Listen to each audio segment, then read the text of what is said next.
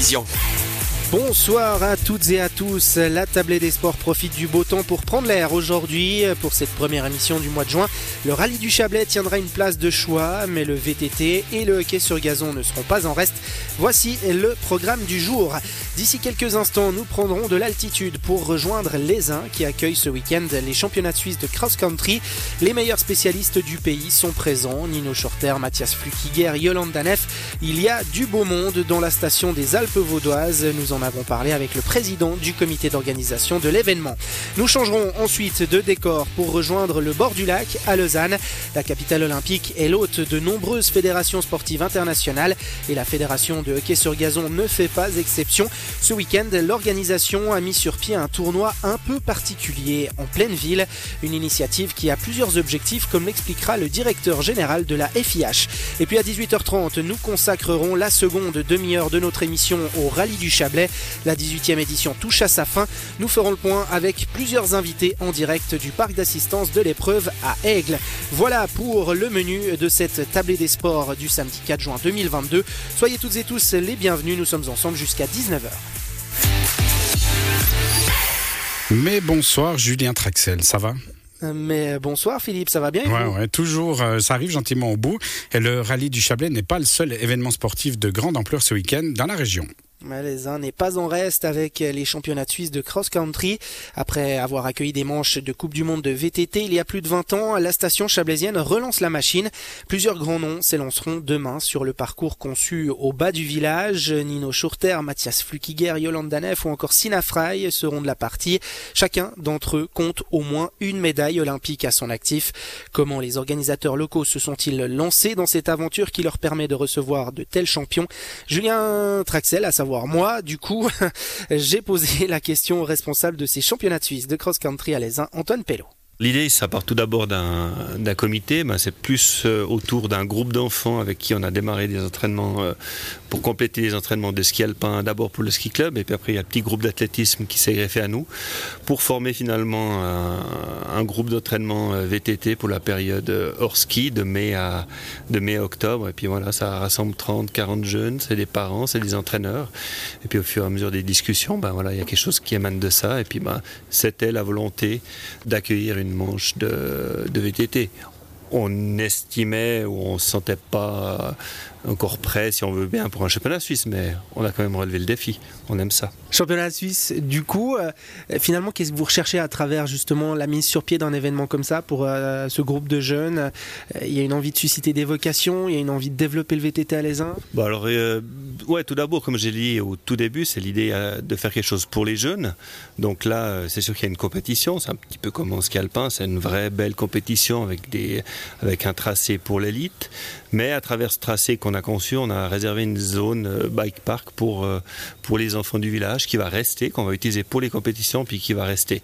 Donc ça c'est sûr. Et puis après, le, VTT dans les Alvaudoises, euh, voilà, on a eu des Coupes du Monde ici à Lézin il y a 21 ans déjà. Hein, donc c'était déjà un sport olympique, certes, mais on était déjà dans, dans la boucle il y a très longtemps. Et puis maintenant, ben, c'est un peu de, de remettre un peu le blason et la lumière sur les uns au niveau du, du VTT. Parlons euh, de cet événement maintenant euh, de manière un petit peu plus approfondie, de manière un petit peu plus détaillée. Vous me le disiez avant cette interview, plus de 550 euh, concurrents et concurrentes attendus tout au long du week-end, toutes catégories confondues ici à l'ESIN. Ça représente quoi en matière de, de défi d'accueillir tout ce monde sur le parcours que vous avez mis en place pour, ou les parcours que vous avez mis en place pour ces championnats de Suisse? Bon, pour nous, pour le comité, pour notre destination, le, le plus grand défi, il est principalement de l'organisation et logistique. Hein. Vous voyez que 560 concurrents, ça fait une centaine de camping-cars, caravanes à placer, des parkings, etc., des parcours à créer, des cours à gérer, des compétitions à gérer, alors qu'on a un comité qui avons rarement fait ça. Donc voilà, on doit, euh, c'est le baptême du feu qui est, qui est bien chaud baptême du feu qui va, qui plus accueillir les plus grands noms du cross-country suisse, des euh, athlètes qui font partie des meilleurs du monde. Il y a eu ce triplé historique l'an dernier aux Jeux Olympiques chez les dames. Mathias Flukiger aussi, qui est médaillé olympique. Nino Schurter, qui a un palmarès long comme le bras.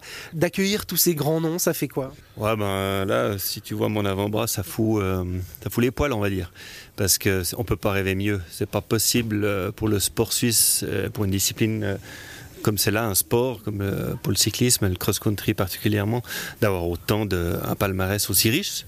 Nino sur terre triple médaille olympique, dont euh, champion olympique, 33 victoires en Coupe du Monde, 9 titres mondiaux, Flukiger, vainqueur de la dernière Coupe du Monde, dominateur de la saison 2021, Yolanda Neff, Sina Frey, Linda Endergang, qui sont euh, les trois médailles olympiques au, dernier jeu de Tokyo. Pour le public roman, c'est une occasion unique de voir euh, un tel panel de champions. C'est une occasion unique. Ça veut aussi dire que quand on accueille de tels champions, il y a une, certaine pression, notamment dans la conception du parcours. ouais, c'est clair. Euh, moi, je pense que le parcours, on a un beau parcours qui est très bien pour les athlètes assez techniques centraux. Veut aussi évoluer à travers euh, jusqu'en 2026 pour faire évoluer ce parcours. Donc le parcours, je suis assez confiant. Ça va être dans notre manière de gérer les compétitions qui mettent le plus de pression, si on veut dire. Mais euh, voilà, on a quand même une équipe avec euh, l'orientateur général et Swiss Cycling qui sont là pour chapeauter toutes les parties délicates, on va dire. Comment on conçoit un, parcours comme ça quand on part pratiquement de zéro et qu'on est un comité, vous l'avez dit, hein, je reprends vos termes, qui euh, n'a pas forcément euh, beaucoup d'expérience dans ce domaine-là Alors on a quand même euh, une personne dans notre comité qui a été champion olympique, la personne de Christophe Sauzer qui habite et qu'on a la chance, qui habite dans la région, qui travaille ici à Lézin. Donc grâce à lui, et de nouveau, hein, avec une partie du comité, on a pu tracer un parcours très ludique en étoile. Hein. C'est aussi important ça que les spectateurs sachent que dans chaque catégorie, les athlètes vont faire plusieurs tours. Donc, euh, si on prend les élites, ça sera entre 6, 7 et 8 tours, dépendra de la durée du tour. Et puis que les spectateurs auront la possibilité de voir les athlètes sur 5, 6 endroits, voire 7 endroits euh, différents sur le parcours. Donc, c'est ça qui sera très intéressant pour le public. J'ai vu déjà un certain vététiste euh, faire quelques boucles. Vous parliez avant cette interview de Loris Rouillet aussi, le Vaudois qui est venu s'essayer à ce parcours ce matin.